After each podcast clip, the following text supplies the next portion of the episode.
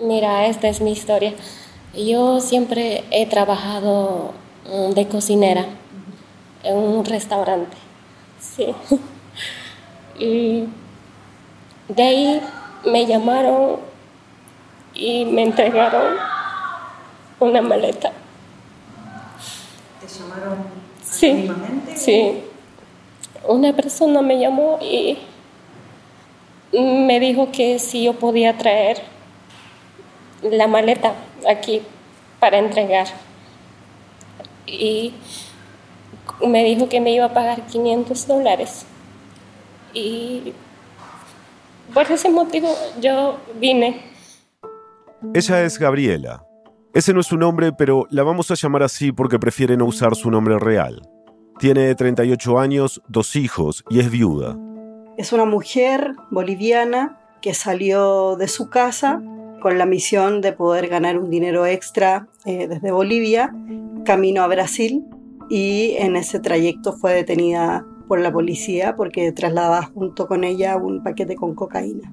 La periodista Yasna Musa, a quien acaban de escuchar, y su colega Soledad Domínguez investigaron la situación de varias mujeres bolivianas presas en Brasil por tráfico de drogas, como Gabriela. ¿Cómo fue que la conocieron? La conocimos en la cárcel de Sao Paulo en el penal Santa Ana, que está en Sao Paulo. Ahí realizamos una entrevista con ella. Ella era cocinera en Cochabamba y quería independizarse. Ella quería montar su propio mini restaurante y no quería más depender de otras personas. Con lo cual, marcada un poco por ese deseo de independencia y por la baja paga que recibía por cocinar, se embarcó en esta lastimosa aventura, ¿no? que terminó con el sueño de ella en la cárcel de San Pablo. Soledad y Yasna nos contaron que el plan de Gabriela, como el de la mayoría de las mujeres en su misma situación, era llevar esa maleta a Brasil, cobrar y regresar a su casa. Cuando Gabriela se despidió de su familia en Cochabamba, no les dijo lo que realmente iba a hacer. Cuando la policía la detiene y, se va detenida a la cárcel de, de Santa Ana, significó para ella el fin de todo, ¿no? De no saber más de los suyos, de que su familia tampoco tuviera noticias de ella. Y a partir de entonces comienza una vida que jamás imaginó en la cárcel, completamente desconectada, además en un país en el que no habla, no domina el idioma y en donde todo es incertidumbre porque ella no tenía antecedentes previos. Era primera vez que hacía algo así. No he podido comunicarme con mis hijos. Ah, no, no he podido hasta ahora con nadie. Con su abuela con mi madre. Y no, no he podido hablar con nadie. Es ahorita como si estuviera desaparecida para ellos.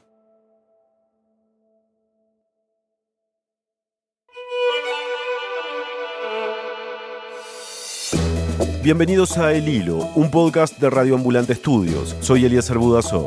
Y yo soy Silvia Viñas. El caso de Gabriela no es aislado. El tráfico de drogas representa más de la mitad de los crímenes por los que cumplen penas las mujeres en Brasil.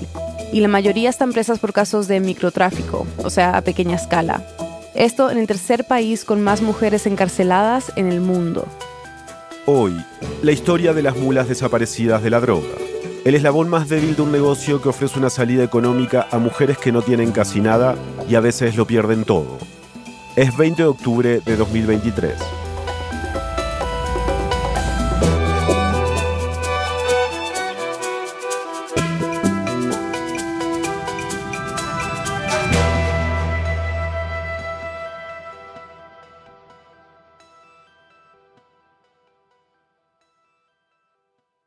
Yasna, Soledad, ¿por qué decidieron visitar estas cárceles? ¿Qué querían entender o averiguar?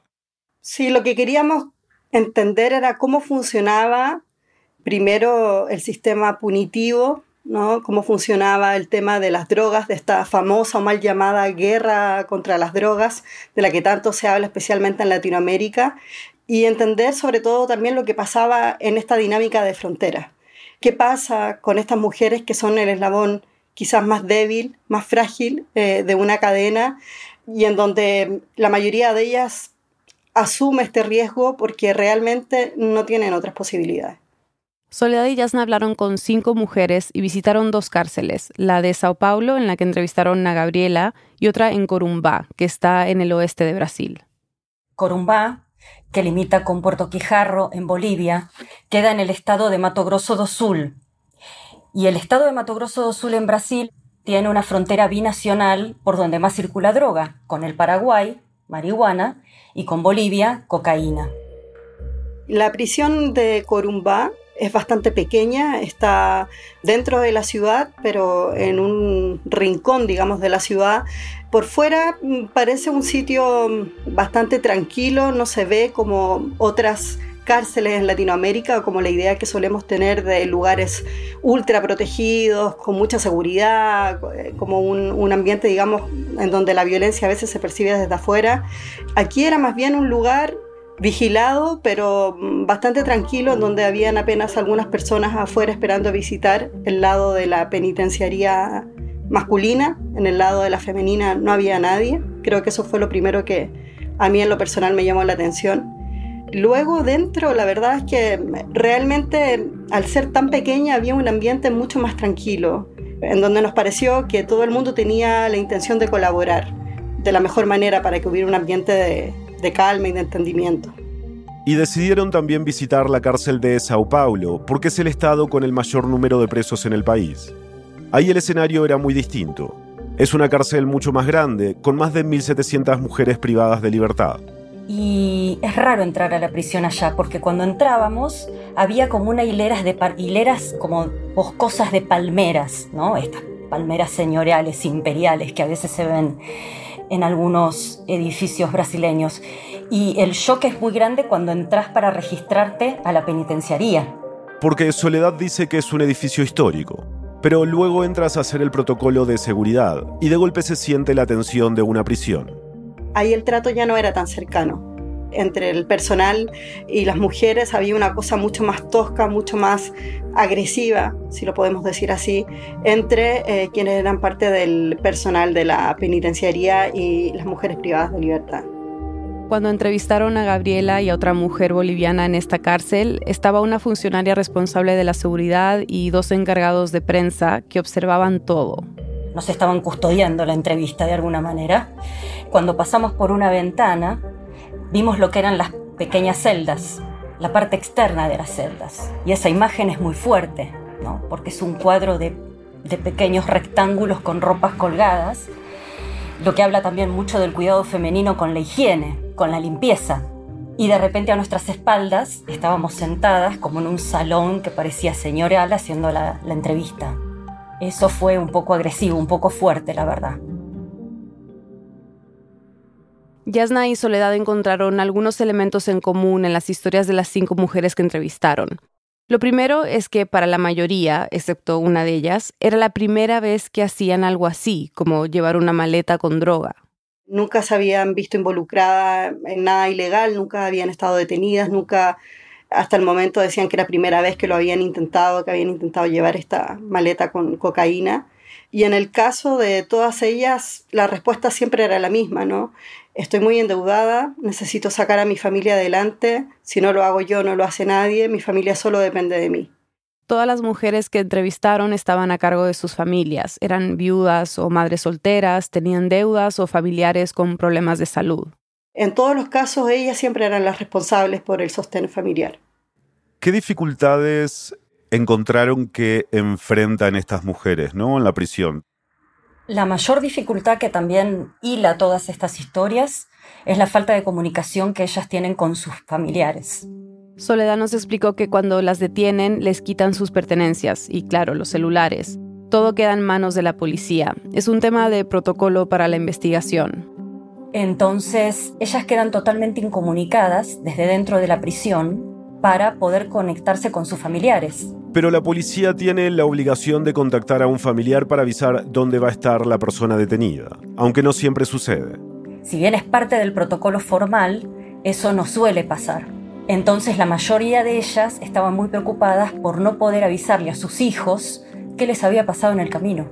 Y cuando intentaban comunicarse era porque algunas presas brasileñas por casualidad tenían alguna amiga que hablaba español le podían facilitar el teléfono y esa persona intentaba comunicarse de alguna manera con los familiares.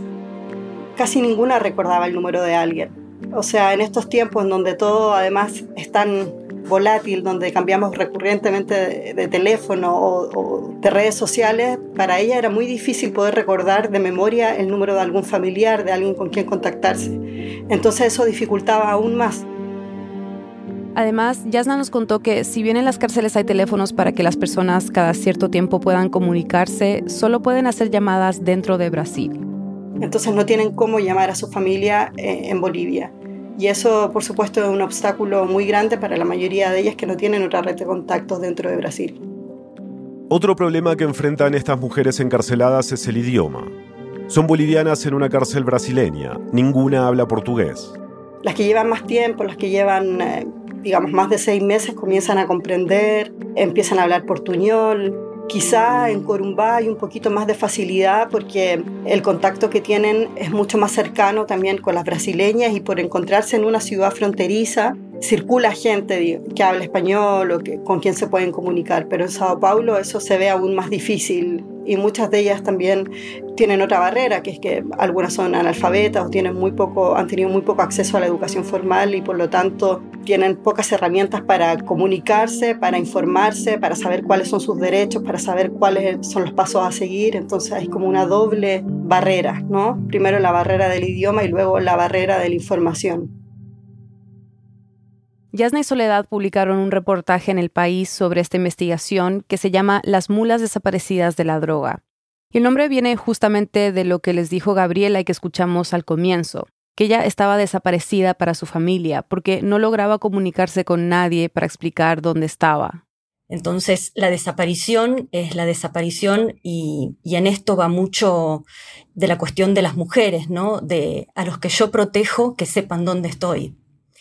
Y con una culpabilidad también muy grande, ¿no? En la narrativa de ellas. De en el fondo sentir que habían abandonado, ¿no? A los hijos, sintiéndose muy culpables. Eso nos llamó mucho la atención, muy fuerte eso. Era algo que al menos ninguna de las dos había leído antes en otro reportaje sobre el tema, ¿no? De todas las dimensiones que, puede abarcar el tema de las drogas y del narcotráfico. No habíamos hablado de las mujeres que están vivas, pero que nadie sabe dónde están ni cómo desaparecieron. Y junto con lo que dijo Gabriela, lo que señala Soledad sobre que ella en este momento estaba desaparecida, luego otra entrevistada nos dijo algo similar, pero además ella nos dice que, se involucra en esto de llevar cocaína para poder ganar un dinero extra, porque está muy mal de, dinero, se está haciendo cargo sola de, sus tres nietos, y cuando le preguntamos por qué se hacía cargo de los nietos, nos dice que su hija se fue hace un tiempo a Chile, y que es muy raro porque la hija salió, le dijo que iba por trabajo y que volvía, y nunca más volvió. No sabe nada de la hija hasta ahora cree que está muerta, pero no tiene tampoco ninguna pista, no sabe por dónde buscar. Sus redes sociales nunca más se activaron, nunca se pudo contactar a un teléfono. Entonces le preguntamos, pero ¿no será que también quizás tu hija se involucró en algo similar? Y ella en ese momento no lo había pensado, como que se quedó, se quedó pensando que era una posibilidad porque ahora ella misma estaba en esa situación. Entonces esa escena fue muy fuerte. Como les contamos al principio, Brasil tiene una estadística altísima de mujeres presas por tráfico de drogas.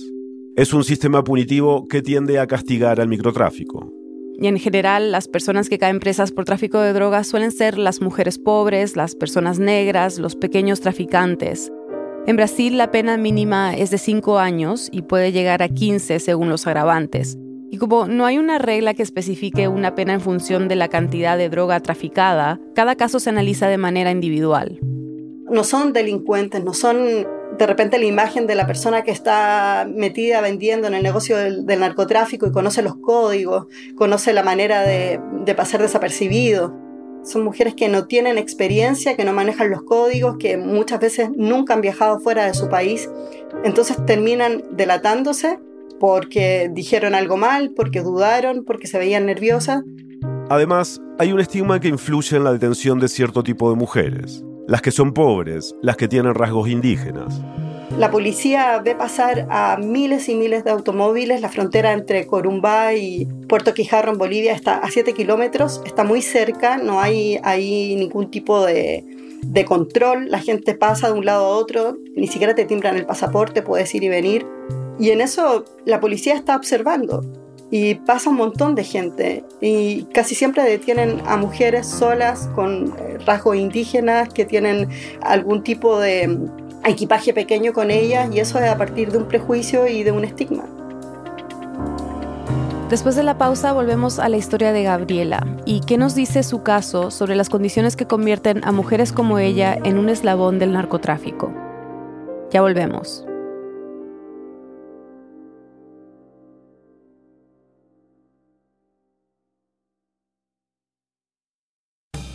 Hola, soy Daniel Alarcón. Un newsletter o boletín es una gran herramienta que nos permite descubrir contenidos curados por personas expertas. El boletín del hilo es exactamente eso, una oportunidad para profundizar en la información de cada episodio y descubrir trabajos periodísticos de calidad.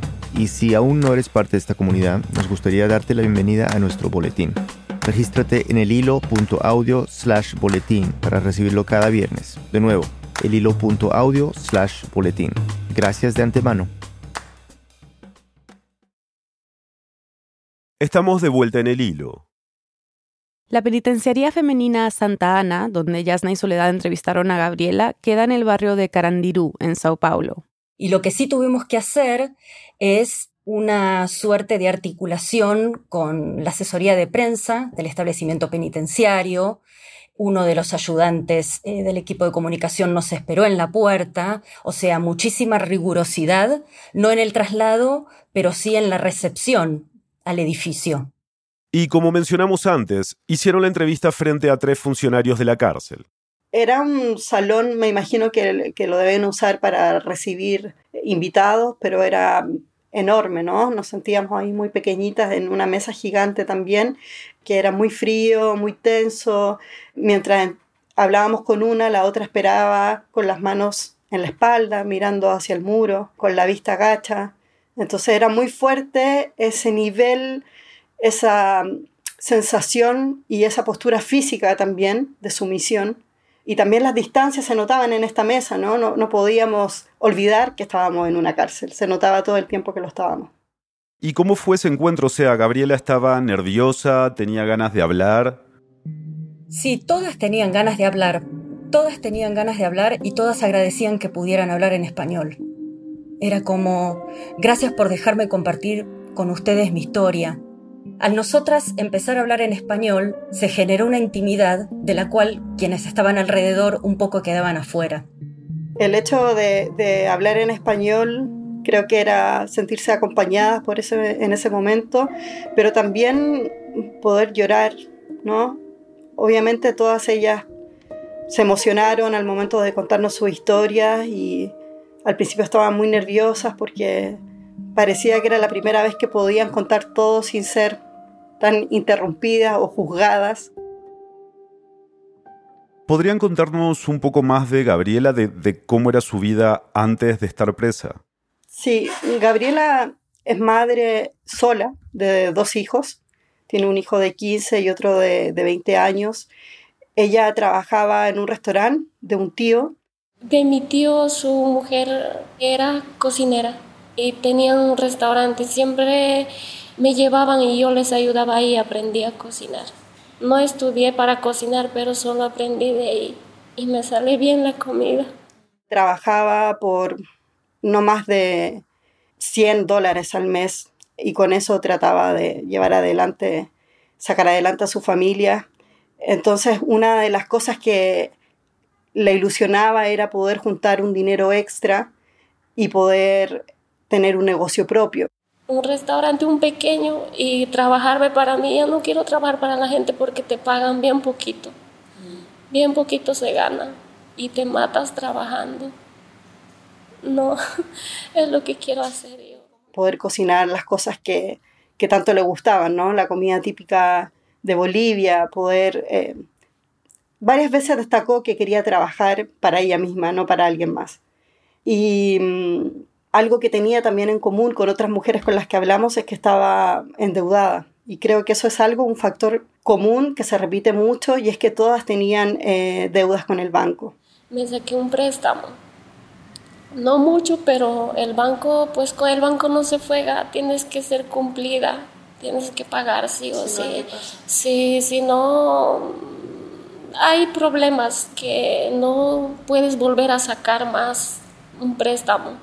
Préstamos por distintas razones, pero que al parecer luego recibían demasiada presión de parte del banco al punto de caer en la desesperación y aceptar cualquier tipo de trabajo, incluyendo esto de transportar droga. Me dijeron que era peligroso, pero como yo estaba necesitando, lo acepté. Sin pensarlo dos veces, lo acepté. Algo que todas nos dijeron es que, más allá de Gabriela, es que eran conscientes de lo que estaban haciendo y que lo hacían a conciencia y por una necesidad imperial para resolver estos temas económicos y familiares que cada una de ellas tenía. En el caso de Gabriela en especial, ella tenía una amiga que es quien la pone en contacto con la persona que le va a entregar este paquete y creo que eso es algo común también que tiene con otras mujeres, que había alguien de su confianza, una vecina, una amiga, un familiar, que le dice, yo ya lo hice o tal persona ya lo hizo, funcionó todo bien, está todo controlado, tú solo tienes que llevar esto, llegando allí alguien te recibe, te pasa el dinero y te regresas. Y eso le generaba mucha confianza, o al menos la confianza suficiente como para intentarlo, diciendo, esto ya funcionó una vez, ¿por qué no va a funcionar ahora? Y luego la historia, bueno, cambió completamente.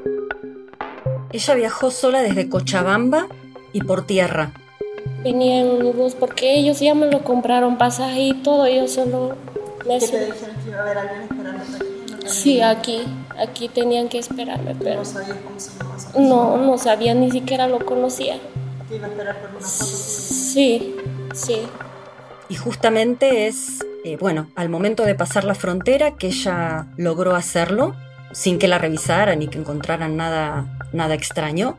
Eso se complicó justamente al ir de Corumbá por todo el estado de Mato Grosso do Sul, pasar por Miranda, Campo Grande, que es la capital del estado, hasta llegar a San Pablo, que es el último tramo, justamente el último tramo, el último respiro, que es donde a ella como a otra de las mujeres que entrevistamos las tomaron. Cuando yo bajé del bus, ya empezaron a revisarme a mí también y me pidieron mis documentos y ya me agarraron ahí, pero no me enmanillaron ni nada.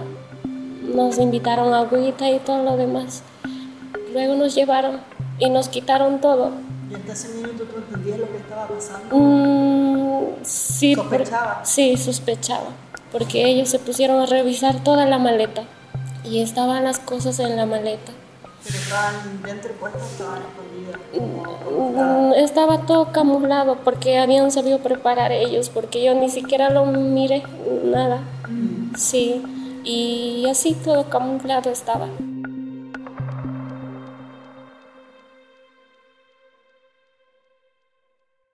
En general tenemos la idea de que la persona que lleva droga, digamos, de un país a otro, la lleva en el cuerpo, pero Gabriela viajó llevando una maleta. ¿Fue una excepción o en otros casos se dio de la misma manera? No, las cinco mujeres que entrevistamos nosotras llevaban la droga en maletas. La mayoría de los casos que, que al menos pudimos reportar en la frontera y en Sao Paulo eh, era el mismo sistema, ¿no? De llevarlo en una maleta casi siempre en medio de la ropa. A veces también eh, sacan una de las capas de la maleta y entre medio de eso ponen la droga. Yasna nos explicó que el recorrido que hacen estas mujeres coincide con un flujo de personas que trabajan en fábricas textiles y suelen transportar telas a Sao Paulo. Quizás muchos de esos viajes son ciertos y la gente realmente traslada materiales de costura, pero luego cuando, cuando hacen estos recorridos, digamos, las mulas, hacen exactamente lo mismo y introducen la droga y la esconden. Soledad nos contó que posiblemente esta manera de llevar droga en maletas tiene que ver con el tipo de viaje que realizan por tierra. En los aeropuertos, la situación es otra. Al haber ya una conexión internacional y embarcar en aeropuertos, ahí sí me parece que el tema de los cuerpos, ¿no? Juega más, pero en, fronteras como entre Bolivia y Brasil, en que no hay un control riguroso en, en esos puestos fronterizos, se sigue haciendo como tradicionalmente se hacía, ¿no? Por transporte terrestre y con maletas. Aparte son pequeñas cantidades, entonces eso creo que también puede ser un punto. ¿Cómo fueron sus primeros días en la cárcel después de que la detuvieran? Bueno, en los primeros días ella nos contó que estaba muy desesperada, ¿no? Me tocó con una brasilera y no, y no hablábamos nada. No hablábamos, no le entendía nada, ni ella a mí. Lo primero era tratar de, contactarse con su familia y no entendía cómo podía informarle a, a su familia o a, a, alguien cercano para poder comunicarles lo que le había pasado. Con esta contradicción de, por un lado, querer dar señales y por otra tampoco querer decir porque le daba mucha vergüenza, ¿no? Tener que dar explicaciones y, y contar cómo llegó a eso. Y su relato era de, de sentir bastante soledad. Y hay muchas bolivianas, sí, hay muchas. Y sí, eh, tengo bueno, poquito hablamos, no mucho. Tampoco no es bueno tener amistades ahí así de cerca. Ninguna mujer privada de libertad confía mucho en otra que está en su misma situación. Todas nos repetían de que preferían no hacer amigas, que no se podía confiar en nadie ahí adentro. Pues sí, porque algunas son problemáticas, hay que tener mucho cuidado de eso. Y en un momento que le preguntamos a Gabriela, ¿qué es lo que más necesitas acá adentro? ¿Qué es lo que te falta? Y nos dijo lo que más tengo es frío y la comida, que es siempre la misma. Bueno, de todo, no tenemos nada, ni para el aseo, no hay nada. ¿Quién nos va a dar? Nadie. Nos tenemos que ingeniarnos de cualquier forma.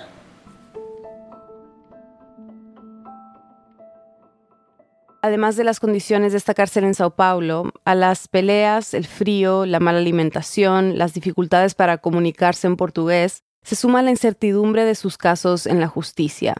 Porque ellas no pueden contratar abogados de forma particular. Entonces, desde el momento en que la policía las traslada al establecimiento penitenciario, están en prisión preventiva. Están esperando alguna sentencia y, en primer lugar, que un defensor público que tiene a su cargo a su vez muchísimas otras personas en la misma situación, se acerque a ellas y entienda el caso individualmente y se haga presente en la audiencia pública con el juez para defender su parte. Con lo cual la incertidumbre de ellas es, estoy acá, pero ¿por cuánto tiempo y cómo voy a salir? ¿A quién más puedo recurrir? Cuando ustedes le explicaron a Gabriela finalmente por qué estaban ahí, por qué querían hablar con ella, ella les contó o les explicó por qué les dio una entrevista. Sí, nos dijo que no quería que otras mujeres cometieran el mismo error que ella. No me gustaría que vengan otras personas. No se lo deseo a nadie. Porque es muy triste estar aquí y muy difícil. Quería que su historia sirviera para algo, ¿no? Para advertir que se pasa muy mal en la cárcel y que ni, ni, el, ni todo el dinero del mundo lo vale. Después de visitar las cárceles, de hacer este reportaje, ¿qué reflexión les queda sobre la situación de estas mujeres presas por tráfico? O sea, ¿qué nos dicen estos casos sobre las políticas públicas en materia de drogas? Queda claro que mmm, esta forma sistemática de poner a mujeres del último eslabón ¿no? del circuito de distribución de drogas en las cárceles no resuelve el problema. Creo que el empuje, la visibilidad pública e interpelar a las autoridades puede generar con que esto vaya tomando más visibilidad y, pueda transformarse una herramienta para luchar en la justicia y para que de alguna manera se camine hacia otro tipo de políticas de seguridad con relación a las drogas. Una de las cosas que a mí me llamó la atención era cómo aquí se veía también reflejado la desigualdad de género, por ejemplo, eh, el mismo tema de los cuidados. Cuando llegamos por primera vez a la cárcel de Corumbá, fuera de la cárcel de la penitenciaría masculina habían unas cuantas mujeres esperando, pese a que no era día de visita.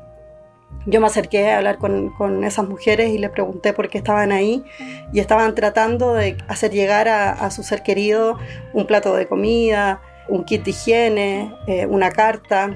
algún gesto, digamos, de, de decir, no estás solo ahí adentro. En la cárcel de mujeres no había nadie. Y la verdad es que a las mujeres no las visitan mucho. Las que son casadas, las que tienen una pareja, un esposo, alguien, un amante, la verdad es que se olvida de ellas, no las va a visitar, muchas veces ni siquiera las llaman.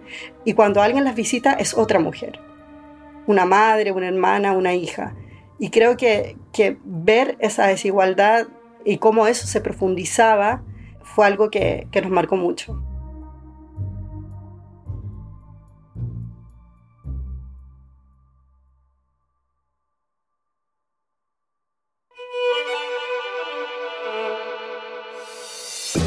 Este episodio fue producido por mí, lo editaron Silvia y Eliezer. Bruno Celsa hizo la verificación de datos. La mezcla, el diseño de sonido y la música son de Elías González. El resto del equipo del hilo incluye a Daniela Cruzat, Mariana Zúñiga, Analía Llorente, Samantha Proaño, Paola Lián, Juan David Naranjo Navarro, Elsa Liliana Ulloa, Natalia Ramírez y Desiree Yepes. Daniela Larcón es nuestro director editorial y Carolina Guerrero es la CEO de Radio Ambulante Estudios. Nuestro tema musical lo compuso Pauchi Sasaki. El Hilo es un podcast de Radio Ambulante Estudios. Si valoras el periodismo independiente y riguroso sobre América Latina, te invitamos a unirte a nuestras membresías. Al donar estarás contribuyendo directamente a que el hilo siga reportando sobre nuestra región. Visita el hilo.audio barra apoyanos. También podés seguirnos en redes sociales, recomendar nuestros episodios y suscribirte al boletín de correo. Soy Nausica Palomeque. Gracias por escuchar.